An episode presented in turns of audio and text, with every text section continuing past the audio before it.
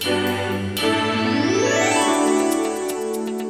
No solo queremos que los quintanarroenses salgan a votar masivamente el próximo 6 de junio en los 11 municipios del estado, esperamos que razonen el sufragio, beneficiando a quienes tengan las propuestas y compromisos más claros, pero sobre todo vigilar que las cumplan, manifestó Sergio León Cervantes. El presidente de la Confederación Patronal de la República Mexicana, Quintana Roo, adelantó en conferencia que se espera llegar a acreditar por lo menos unos 60 jóvenes universitarios como observadores electorales y se puedan cubrir el 60% las casillas que serán instaladas. La Coparmex presentó la campaña Voto con Conciencia, que incluye 11 universidades de Quintana Roo, jóvenes empresarios y la Comisión de Jóvenes Empresarios que preside Melissa Bugarini Calleros, más todos los emprendedores y todo aquel ciudadano que así lo quiera, dijo León Cervantes. En la rueda de prensa, con presencia mayoritaria de mujeres, asistieron Ceni Campos Azul Catalán Gamero, Denise Huerta Mesa, entre otras, quienes expresaron el deseo que todos los universitarios entre 20 y 21 años acudan a las urnas no solo para elegir, sino para dejar en claro que serán fiscalizados su trabajo en sus gobiernos.